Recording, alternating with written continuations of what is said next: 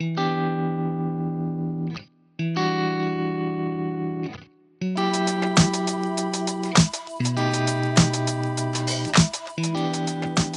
a todos, damos aquí inicio a la segunda parte de este podcast donde vamos a poder hablar un poco de todo lo que ha ido pasando a lo largo de esta semana y algunas eh, curiosidades y algunas eh, anécdotas y algunas experiencias vividas por nuestros compañeros y por mí mismo.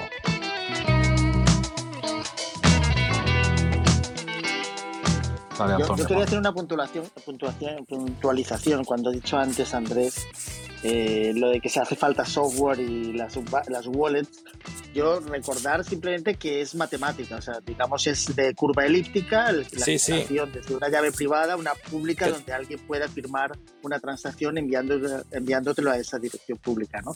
Con lo cual no, no hace falta ningún artefacto. Sí, pero necesitas una API. Sí, sí, pero necesitas una API para poder desconectar con la cadena y para poder realizar la transacción. No, en la Lightning Network no. Y en la Bitcoin tampoco, pero en otras cadenas, en Ethereum ahora mismo, como no pases por un por, por un, nodo que te permita realizar una API, la transacción no puedes hacerla. Pero Ethereum es primitivo.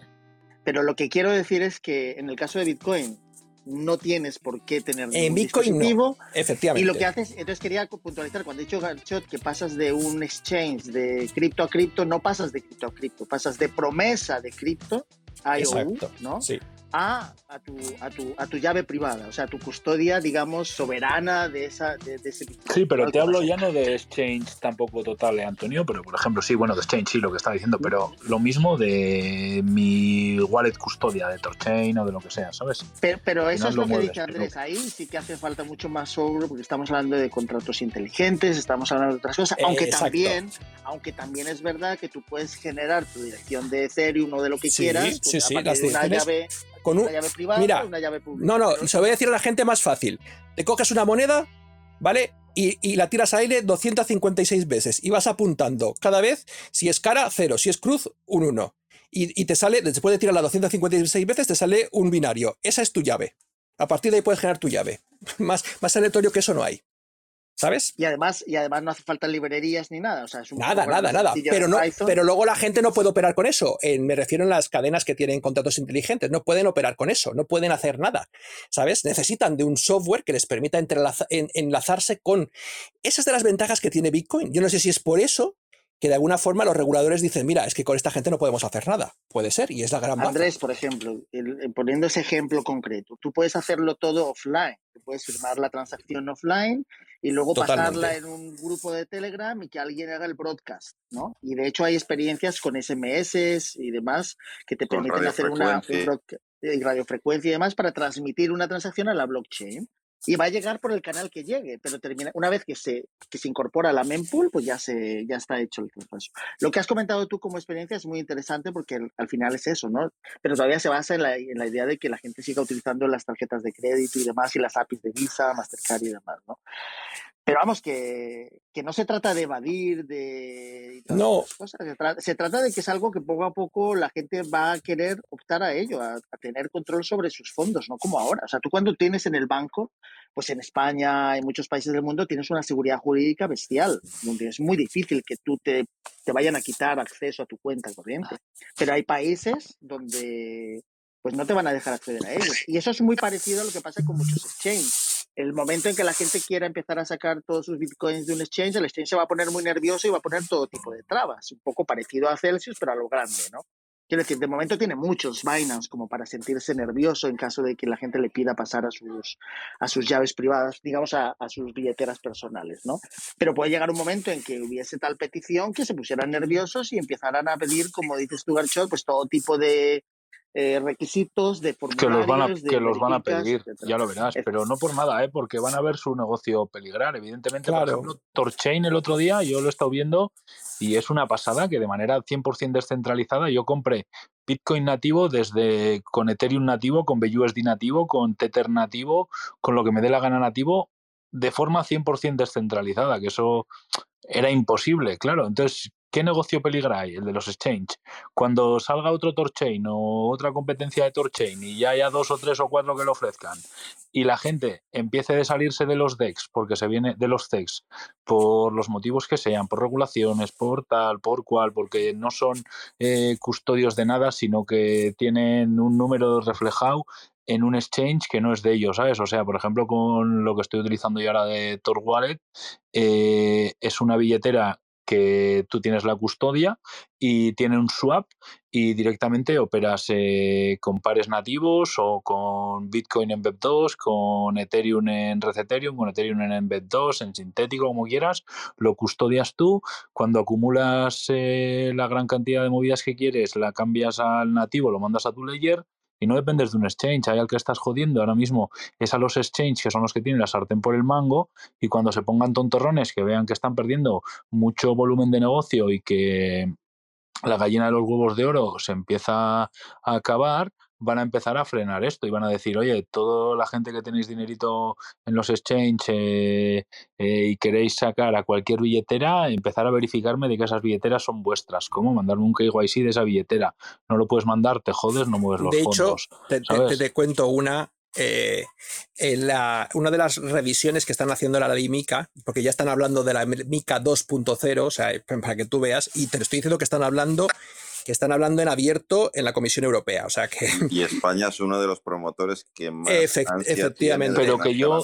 Y, pues yo pues, voy eh, por fuera de las regulaciones, ¿eh? que, no, hablo de leyes, hablo de los propios. Sí, sí, sí, sí. No, pero, pero para, para, apuntarte lo que tú estás diciendo, están hablando de pedirles a, pedir hacer una lista blanca de direcciones en Internet para, para que sean las únicas que puedan utilizar los exchanges. Claro.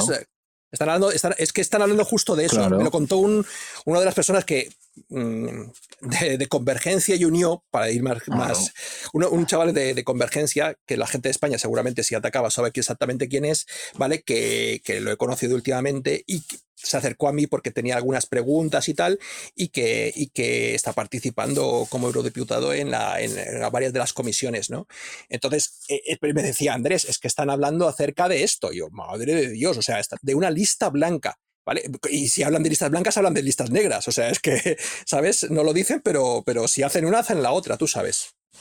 Pero, vamos, que esas. No, Emilio pero es que yo voy más allá. Hay teorías hasta conspiranoicas, ya no entro en regulación. ¿eh? El otro día, el otro día, no sé cómo caí en un vídeo de YouTube. Yo, la verdad, no sé cómo caí. De estos que, como, como antes hablábamos de los vendemos del Carchot y André no los tienen organizados, ahí me deben caer todos, macho. La hostia. Hablaba de teorías conspiranoicas con respecto a, digamos, a esto de listas blancas, listas negras y tal. Y, un ejemplo, decir, por ejemplo, eh, te has saltado, mm, yo qué sé, no has pagado una multa, pues oye, no puedes usar tu wallet. Eh, eh, mm, eres alcohólico, me explico, no puedes comprar, me explico, en esta botella de alcohol, me explico, porque tal, tanto, pongo un ejemplo, digamos, bueno un ejemplo malo, ¿eh? Es decir, me caes, es decir, mm, yo qué sé, eres un periodista disidente, me explico, por, no, por no poner ejemplo, eres un periodista disidente, te congelo, me explico, las wallets y, y a tomar por saco Empieza a haber hasta teorías conspiranoicas en ese sentido. Bueno, lo, hizo Trudeau en Canadá. Eh, este tío que era el paradigma de, las libertades lo hizo con los que se le sublevaron, les calenceró las cuentas, ¿no? Se las congeló. O sea, esto eh, se las congeló, sí. Eh, es que estas cosas, claro, cuando tienes tanto poder de control, porque al final estábamos hablando de, del doble filo, ¿no? De, de, este tipo de tecnología. Por un lado nos daría la libertad, ¿vale? Pero por otro lado, mal usado, como cualquiera de las herramientas que ha hecho el hombre finalmente, puede ser eh, lo peor de lo peor, ¿no? Y en este caso todo lo contrario, ¿no? Robarnos prácticamente la, poca libertad que nos quedaba. Pero, fíjate, fíjate, eh, eh, eh, me acuerdo otro de los comentarios que me hizo, para que tú veas cómo hay algunas mentalidades. Uno de los belgas estos que son flamencos, que tienen así, flamenco me refiero que es que en Bélgica hay, un, un, grupo independentista que es flamenco y tal, bueno, y que parece que son de derechas, etcétera, etcétera. Bueno, pues estaba planteando reiniciar Bitcoin. Llegó a plantear eso pero eso en Comisión Europea, o sea, en comisión, comisiones dentro de la Comisión, ¿sabes? O sea, tú imagínate qué, qué, qué, qué dementes tenemos por ahí, ¿sabes? Dice, no, pues reiniciamos Bitcoin. Así lo dijo tal cual. En fin, no voy ni a, no voy ni a comentar porque... Están, están dando palos de ciego, Archot, porque en realidad si tuvieran a una persona estudiando realmente cómo funciona Bitcoin, todo esto que están diciendo son, son absurdos, ¿sabes? Pero como no lo estudian en profundidad, sino que se quedan, digamos, con para, para escribir la mica, para escribir el, decreto correspondiente y tal, pero todo eso no tiene ningún sentido. No, no, no Antonio, cuidado que sí que tienen gente tienen gente que les llega con el redacta. Es que fíjate, voy a, bueno, esto también hay que borrarlo. Llega gente, les está llegando gente, o sea, por un lado tienes a los politicuchos estos que. Este ritmo editas el podcast, ¿eh? Vale, a, eh, eh, a, los politicuchos que son los que van allí a tomar, en teoría, pseudo decisiones porque no toman ninguno, les están llegando directamente con, la, con, con párrafos enteros de, de proposiciones para ley escritos ya. Y no saben de dónde viene, quién ha redactado eso entienden que, entienden que funcionarios y personas asociadas a la Unión Europea, pero no saben quién les llega con esos párrafos. Y entonces ellos lo que hacen es discutirlos, pero que hay gente que guía las discusiones, por lo que me estaban explicando. no, es que además Andrés, Andrés, están captando a gente, yo recuerdo uno de mis compañeros de la Politécnica de Madrid, de Teleco, bastante importante en todo el tema del desarrollo de Debian y demás, trabaja para el Banco de España ahora. O sea, quiero decir, es uno de los principales en todo el tema de análisis de este de, estas cosas. Quiero decir, están intentando, pero, pero, pero cuando ellos les explican que no pueden hacer absolutamente nada, no reciben ese no. Dicen, habrá que hacerlo de alguna manera. Como sí, lo que dicen es, busca, claro, busca la manera. Te, te, dicen, busca la manera de conseguirlo, darle vueltas, dale vueltas, se tiene que haber alguna manera. Y entonces, la manera que han encontrado, la última, y esa que sí que está, eh, es la de, que es donde yo veo que van, es a la de, eh, ya, hemos, ya hemos logrado que los grandes eh, exchanges centralizados se, se ajusten a las regulaciones viniéndose a los países europeos para que puedan inscribirse formalmente. Ahora vamos a conseguir que todo aquel que genere una billetera ocurra exactamente lo mismo. Y si no, vamos a pedirle a, a, Google y a Apple para que no dejen que esas billeteras, eso último me lo estoy inventando, ¿eh? pero vamos a pedirles que no les dejen meterla dentro de los eh, dentro de las stores estas. Que es verdad que se puede entrar por fuera, sí, pero es cuestión de hacerlo difícil, no es cuestión de prohibirlo, sino hacerlo difícil. Chicos, voy a presentarle a Albert, que está por aquí. Hace mucho que no hablo con él. Alguna vez por privado este verano Albert, ¿cómo estás? ¿Cómo está la cosa por ahí, por el paraíso, por las islas? Muy buenas, pues muy bien, aquí, bueno, el paraíso uh, ya se fue el buen tiempo, pero bueno, seguimos estando en la isla y, y es una gozada estar aquí en Mallorca, la verdad. Buenísimo. ¿Qué? ¿Cómo ves el tema de cripto? ¿Cómo has visto las criptos este verano? ¿Cómo has visto? ¿Te han bombardeado con los referidos, con los big bets, con los tradings, con los cursos o tienes el algoritmo bien enseñado? No, no, que va. Tengo el algoritmo totalmente... Ah, Destrozado, ¿no? distorsionado porque constantemente pues que si los referidos, que si curso para aquí, curso para allá. y, la verdad que, que, la gente que, que, empieza nueva ahora, que no tiene un poquito las, las, espaldas cubiertas con todo, con todo esto, pues la verdad que puede caer muy fácilmente en la tentación, ¿no? Porque hasta, hasta uno a veces, no es que se lo plantee, pero te lo venden tan bien que es que parece que es creíble todo lo que ofrecen y hay que ir con, con los deberes hechos, pero de una manera totalmente seria.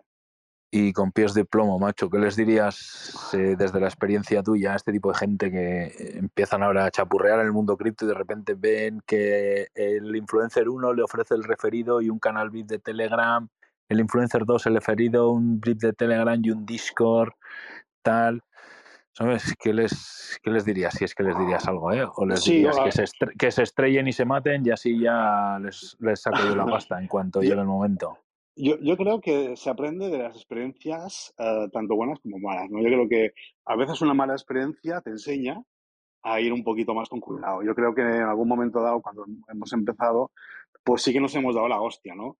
Y lo que sí diría, hay mucha gente que me dice, oye, para entrar en cripto, tal, ¿cómo lo ves? Eh, ¿Qué moneda consideras que es buena? Entonces yo siempre digo lo mismo, hay que estudiar bien la moneda que a uno le interese independientemente del precio en que esté en esos momentos, estudiar el proyecto si es, interesante y a partir de ahí que cada uno siga su, bueno, su, manera de verlo, ¿no? yo, lo veo un poquito así. Desde luego, mucho. pero vamos, era porque como sé que estás metido en el mundo cripto, te veo en Twitter, te veo tal y te veo cual, a ver si a ti también te han bombardeado este verano. Sí, sí, totalmente, totalmente, te digo. O ha eh. sido, ha sido cosa mía, que fíjate qué casualidad, ¿eh? Con todos los... ¿Por qué será que con todos los anuncios, con toda la mierda esta que he visto y tal y cual, no he tenido ninguna necesidad de registrarme en BitGet, ni de meterme en ningún grupo de estos de Telegram, ni ningún grupo de estos de discos para que me den ayuda, señales ni nada. Es curioso, ¿no? ¿Sabes? Si yo no he tenido la necesidad, ¿por qué otra muchísima gente tiene esa necesidad loca de entrar a estos sitios? ¿Sabes? ¿Por comodidad o por qué es? Porque al final, pues bueno, a base de hostias, como has dicho, se aprende, ¿no? Pero hay que poner un poquito de cada uno, ¿no? ¿Sabes? que os habéis dejado a los mejores los que te venden su NFT para que entres en su comunidad para enseñarte a ser trader. Joder, las DAOs de NFTs también han pegado duro y se han pegado No, no las DAOs, ¿eh? Influencer crea colección de NFT cuya utilidad es poder entrar en un grupo privado de Discord, Telegram, eh, WhatsApp o lo que sea, me explico, donde enseñarte, me explico. Os voy a decir, os voy a decir una idea que tuvimos nosotros eh, este verano al raíz de esto de los NFTs y de toda esta mierda y todo, ¿sabes? Dijimos, vamos a sacar unos NFTs que se llamen los criptomafias, ¿sabes? Y son unos NFTs que se los vamos a vender a los criptoinfluencers, que son todos unos piratas que están todo el día, que si referidos, que si pumpeando proyectos de mierda, que si no sé qué, que si no sé qué, no sé cuántos y no sé quintos.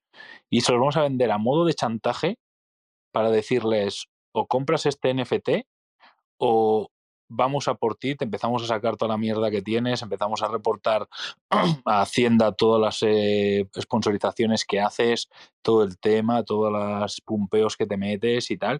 Y estuvimos a punto de lanzar la criptomafia para pedir a todos estos Waltrapas y a todos estos piratas eh, como el impuesto este, ¿no? De decir, eres un pirata y todo eso, ahora vas a venir aquí un poquito con la criptomafia, vas a comprar el NFT de, la criptomafia para que te dejemos tranquilos, porque sabemos de sobra lo que les pagan por tweet, eh, por cada publicación, qué proyecto les paga, qué proyecto les deja de pagar, porque no contactan a uno solo, contactan a varios, ¿no?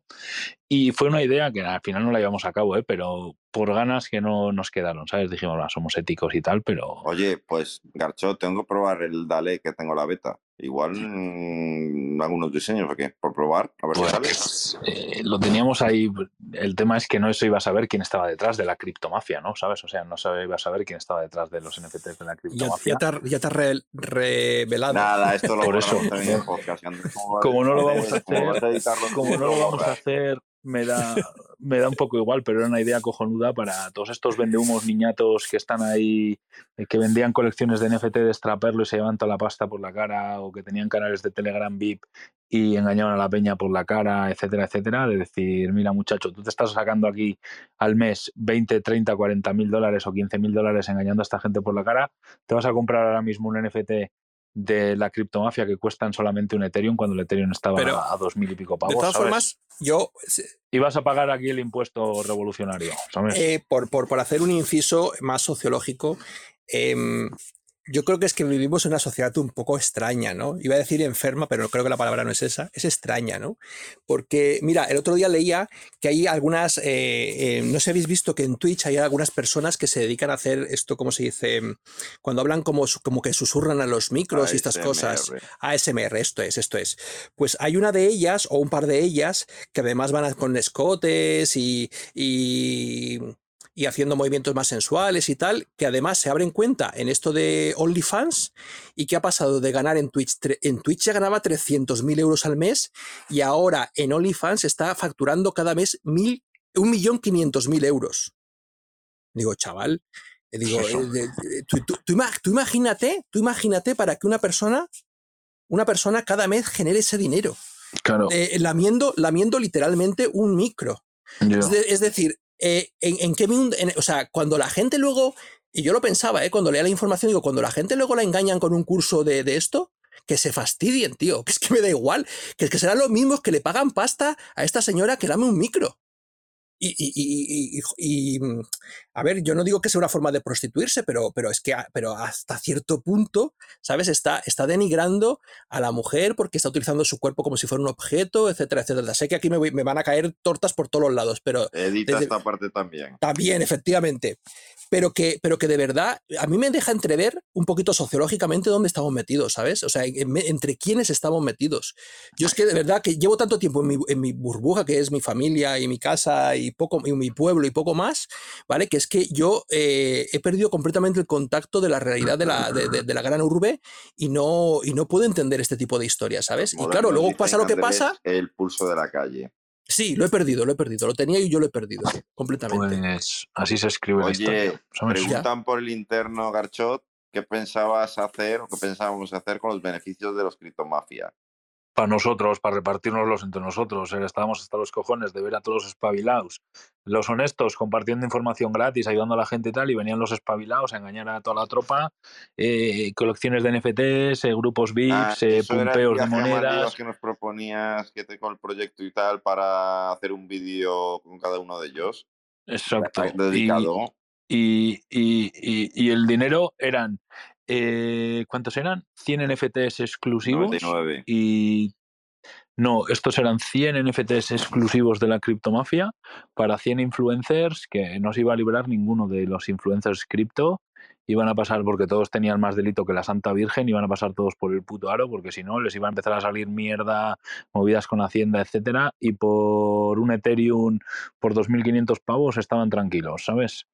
Y luego tenían opción entre ellos de venderse los NFTs unos a los otros o lo que quisieran, pero aquí royalties y todo pasaban por caja de la criptomafia. Menos mal que nos cortamos, pero hicimos mal en cortarnos, ¿eh? lo teníamos que haber sacado y más de uno hubiese temblado y se hubiese cagado en la Virgen y en la madre que nos parió a todos, ¿sabes? Pero...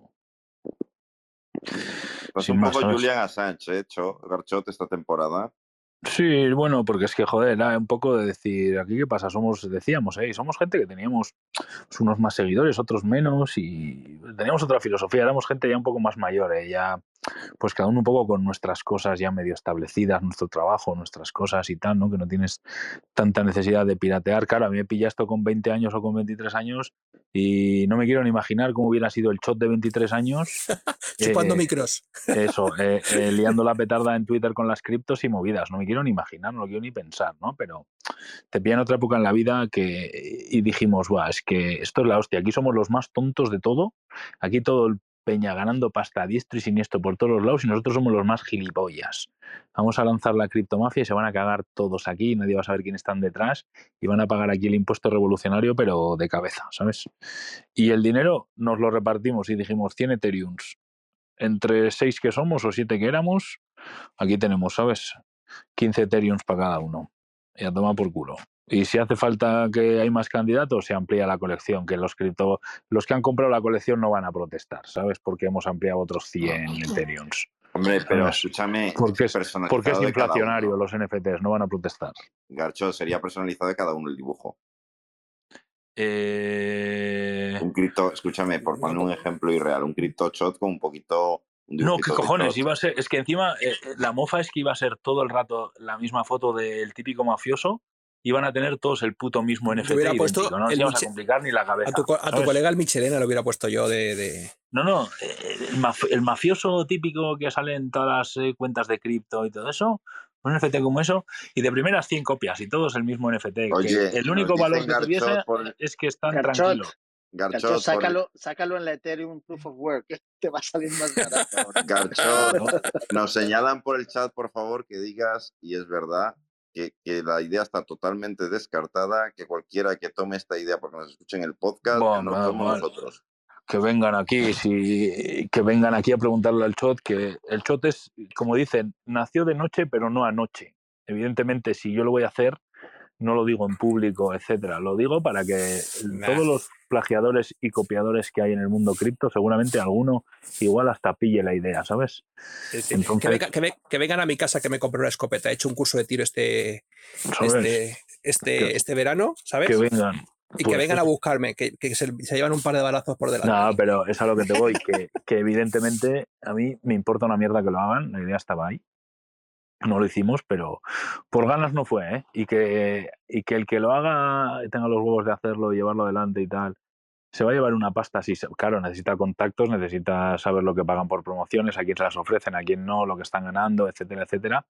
Y si sabes torsionarles y apretarles bien a todos estos piratas que hay en el mundo cripto, pues les sacará buen dinerito. Igual hasta las 100 copias de los NFT se le quedan cortitos, ¿sabes? O sea, así, igual hasta las 100 copias se le quedan cortitos. Ya te digo yo que gente que se está metiendo al mes 8, 10, 12 talegos en Telegram VIPs, en pumpeos de proyectos de mierda, etcétera, etcétera.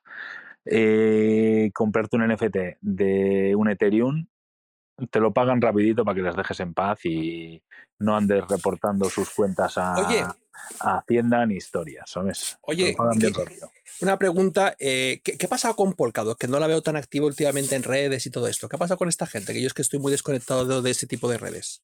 Pues ni idea, ¿sabes? La verdad que estoy un poco...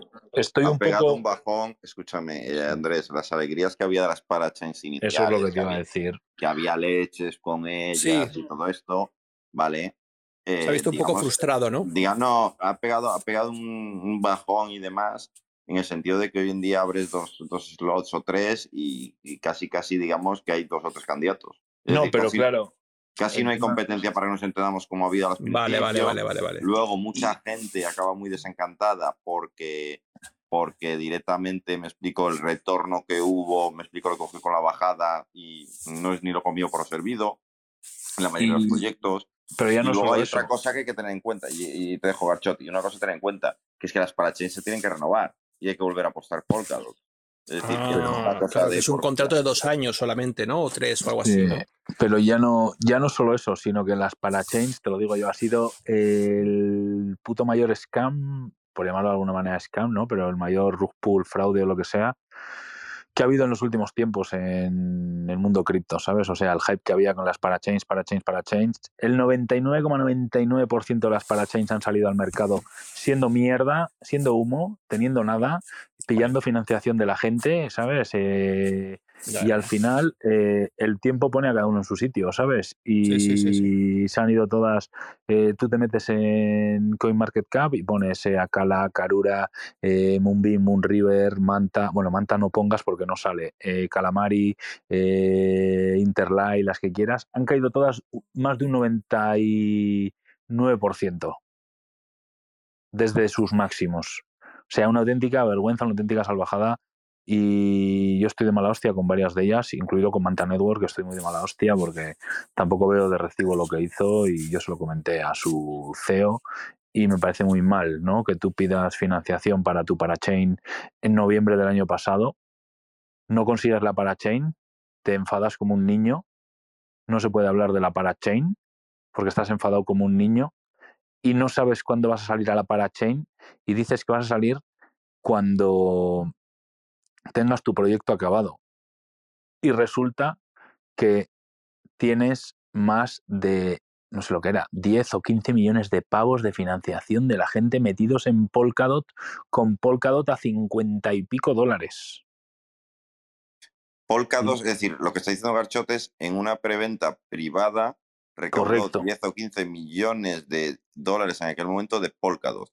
¿vale? A 50 y pico dólares. Y claro, y directamente no, no ha soltado los mantas, porque hasta que no se la parachain, no soltaba los mantas. ¿Y cuándo sale la parachain? No se sabe. ¿Por qué? porque no se puede hablar de ello. Y la gente entró pensando que si no era en el, creo que era del 5 al 10 en el slot, sería del 10 al 15. No, si no era del 1 al 5, sería del 5 al 10. Es decir, que en el peor de los casos, si no era el mes siguiente, era tres meses después. Eso, si no era el primer mes, era mes y pico después. ¿Y sabes desde cuándo hablamos de eso? De hace 11 meses ya. Noviembre del 21. Y me puse de una mala hostia porque me hace mucha gracia que para trincar pasta todos andamos muy bien, muy majos y muy todo. Y luego cuando hay que dar la puta cara, no, es que cuando ahora ya cuando esté el proyecto acabado, sale la parachain. Llevas 11 meses y el proyecto no está acabado. Y la parachain no sale y tienes pasta de la gente. Y el ejemplo de esto ha pasado a la inversa. Han salido proyectos. Y, sabéis, y sabéis si, por ejemplo, en este caso concreto, por, por analizarlo para que luego la gente también vea por dónde van las cosas. Yo, yo, sigo con Manta Network, ¿eh? Sí, no, no, no, sí, sí. No, porque, lo mismo que digo que metas en manta, eh, te digo aquí lo contrario y me suda los cojones. Que Efectivamente, eso es lo que demuestra nuestra, nuestra libertad. me da igual que me venga Kenny y me diga, vete por decir esto. Digo, me voy tranquilamente pues porque yo digo lo que pienso y no tengo ningún problema. Y Garzot, ¿tú sabes el fallo dónde está? En, que los no tienen desarrolladores. Eh, el fallo está eh, muy sencillo. Que le entró la pelotera porque no ganó la, no fue de las primeras eh, parachains de Manta, de Polkadot, perdona, el, top 5 de parachains de Polkadot, se quedó como una decepción de la hostia y dijo, pues ya no salgo, ya no quiero ser el sexto ni el décimo ni en nada, y ya no salgo hasta que no tenga el producto desarrollado. Claro, qué bonito. ¿Y cuándo vas a tener el producto desarrollado? Eh, tiene que hacer Manta Pay, el Mantamari, eh, la Testnet, el no sé qué, cuatro pasos. Once meses después vamos en el paso uno todavía. Claro. pero no sabes por qué es, no sabes si es porque no tiene desarrolladores, porque, porque no le mete pasta. Es muy complejo, es muy complejo el proyecto de desarrollar. Están ya acabando el paso 2 y lo tienen que auditar. Para el que no conozca, Andrés. el, cero knowledge es que intentan hacer cero knowledge y eso es muy difícil. Es el cero knowledge. Y eso es muy difícil. Y muy difícil. Básicamente porque partes, para que la gente lo entienda, partes de una de que no tienes dentro. a ver, las redes son deterministas, porque si no, no podrían, no podría haber consenso. Entonces, partes de que necesitas, para hacer un cero knowledge, necesitas de una semilla aleatoria que de verdad sea aleatoria. Y si estás en la red determinista, donde todo tiene que ser, mm, digamos, eh, em, eh, exacto, y no aleatorio, pues entonces tienes un, es que es muy difícil. Yo por eso muchas veces te dije que ese proyecto me parecía muy complicado y eso que si lo logran, tecnológicamente pegan un avance a, toda, a todo el ecosistema brutal, ¿eh? Sí, pero es que ahora tienen otro problema. Espera, sí, pero... ¿Qué es privacidad? No, pero que ya mira no Tornado Cast donde hay. Garchot, tienen, otro, tienen dos problemas. Tienen tres problemas. Uno, que no salió cuando tenía que salir, ¿me explico? Exacto, ese es el primero. El dos, que le ha cogido un mercado bajista, ¿me explicó? y que están, aparte de que, eh, y a mí me da que lo de que esté desarrollado es, porque lo he visto en otros proyectos con otras excusas, es intentar que, digamos, mejore el mercado para poder salir. Y me explico. Si salen ahora al precio que, digamos, nos bloquearon en nosotros Garchot en la preventa privada los Manta, ¿explicó? Es decir, eh, claro, mm, se va a pegar una hostia criminal. Criminal no, lo siguiente. O sea, porque va a salir a un precio infladísimo fuera de mercado y la conversión que nos darán fuerísima de mercado, infladísimo y la caída va a ser como la de ICP cuando os acordáis cuando salió que valía una barbaridad y que ahora no vale decir. Vamos, de lo malo malo, el token no está tan caro, pero tu parte le va a ser una cosa. La gente, tú, nosotros compramos Polkadots para pagar el, USD, al día de hoy es al día de hoy de todas mis cripto, quitando Bitcoin y Ethereum, a día de hoy, con lo que ha bajado, es en la que más, digamos, conversión a dólar tengo. La tercera. A dólar. Sí, sí. ¿Cuántos, cuántos dólares de manta tienes? Sería la tercera. En mi portafolio ocuparía. Eso es, pero es a lo que te voy, que tú imagínate gente que tenía Polkadots sin comprar, nosotros compramos los Polkadots porque eran más barato para pagar la preventa, ¿vale? Pero gente que tuviese Polkadots y metió los Polkadots a 60 pavos ahí. pues ya de primeras le ha caído un 90% el Polkadot. A nosotros de lo malo malo, nuestro USD ahí sigue, ¿sabes? Está 1-1 el USD, ¿sabes?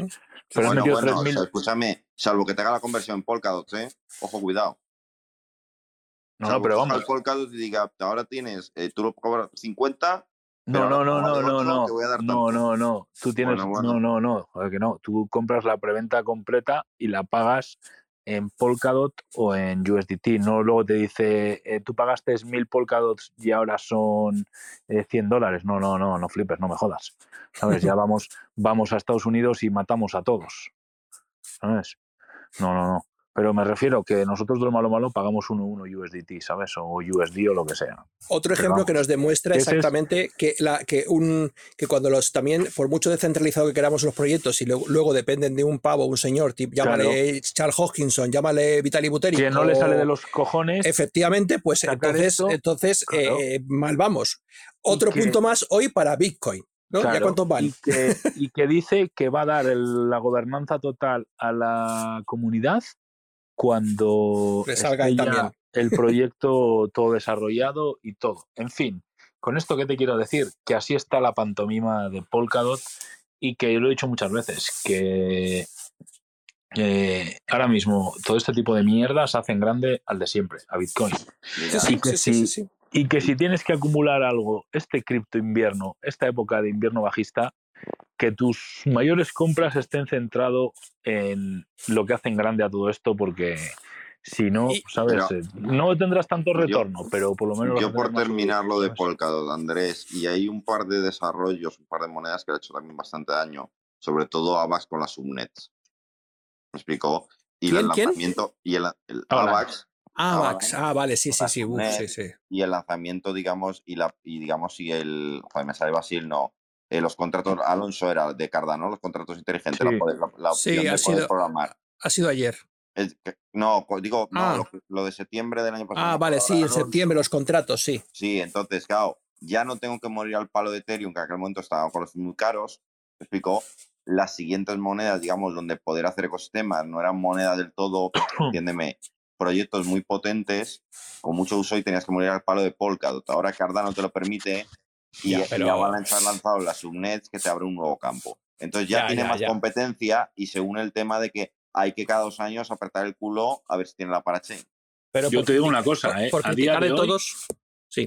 A, día de hoy, si tengo que decir dos proyectos que voy a ver, estamos en 2022, que voy a ver en 2032, 2035, lo que sea, si me dicen Ethereum.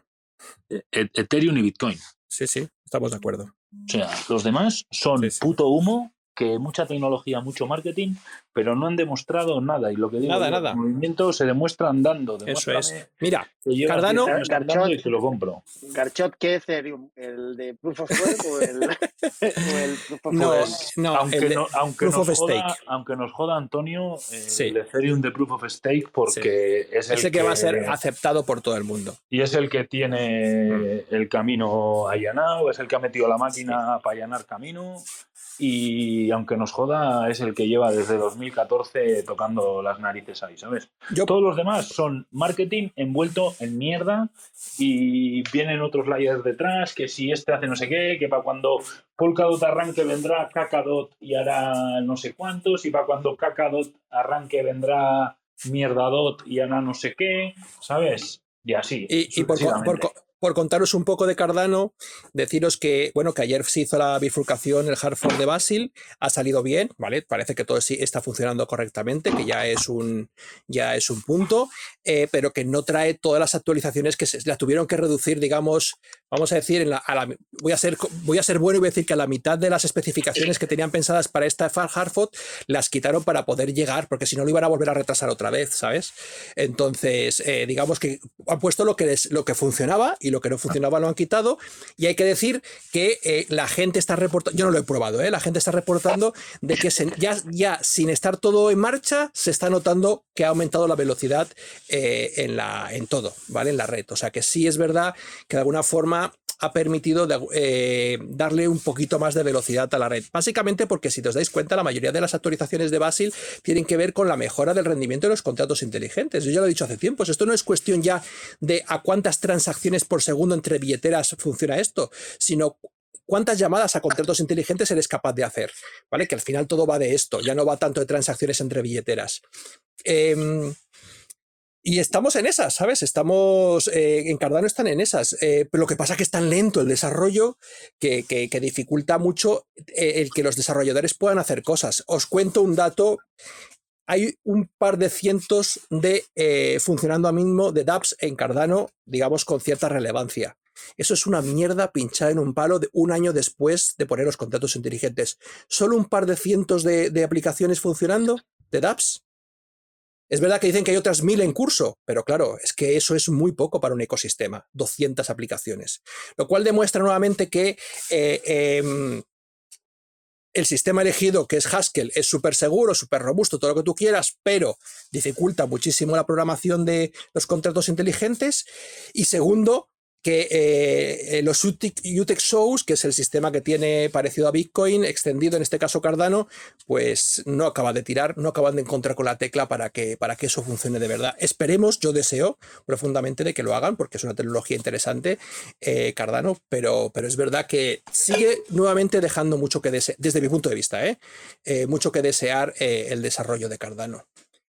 Andrés, yo, yo, yo una, una, cosa que sí me parece extraña de todo esto, así entre nosotros en Petit Comité, quiero decir, Ethereum, eh, Ethereum el, el, que ha seguido utilizando, digamos, el Proof of Work, ¿no? work, sí. Quiero decir, si en su momento la gente se fue a la Binance Smart Chain porque era más barata, ¿no? Para hacer los mismos contratos inteligentes y replicar sus proyectos porque el gas estaba tan alto con Ethereum a 4.000 o 5.000 o lo que fuera, ¿no? ¿Qué quita para que la gente no empiece a replicar? Están apagando los mineros, Antonio. Están apagando los mineros. No, no, yo te digo una cosa. Yo creo que no lo sé, ¿eh? pero pienso que como la gente empieza a replicar los proyectos para utilizar, como has dicho tú, la tecnología ya desarrollada hasta hace apenas dos semanas. Nada, que funciona perfectamente. Que es simplemente cambiar una network en una MetaMask y empezar a hacer cosas. Yo te digo una cosa, que efectivamente no tiene liquidez porque los exchanges no le van, no van a aceptar, aunque eso hay muy pocos. eso, es, eso es. pero, Aún así, pero aún así, yo te digo una cosa, como, la, como bajen los mineros tradicionales, entrarán los aficionados. O sea, que decir, bueno, pues nadie quiere nada, ya la Antonio, Luego entran esos, esas personas de las, los, los mm, market makers y todas estas mierdas por detrás, ¿sabes? Que son esas gentes que nosotros no conocemos o no hablamos normalmente de ellos dentro del mundo cripto, los proveedores de liquidez y toda esta gente que se mueve por debajo, que son los que de verdad luego cortan cabezas y toman decisiones sobre los exchanges, ¿vale? Que son los que no quieren que esto suceda.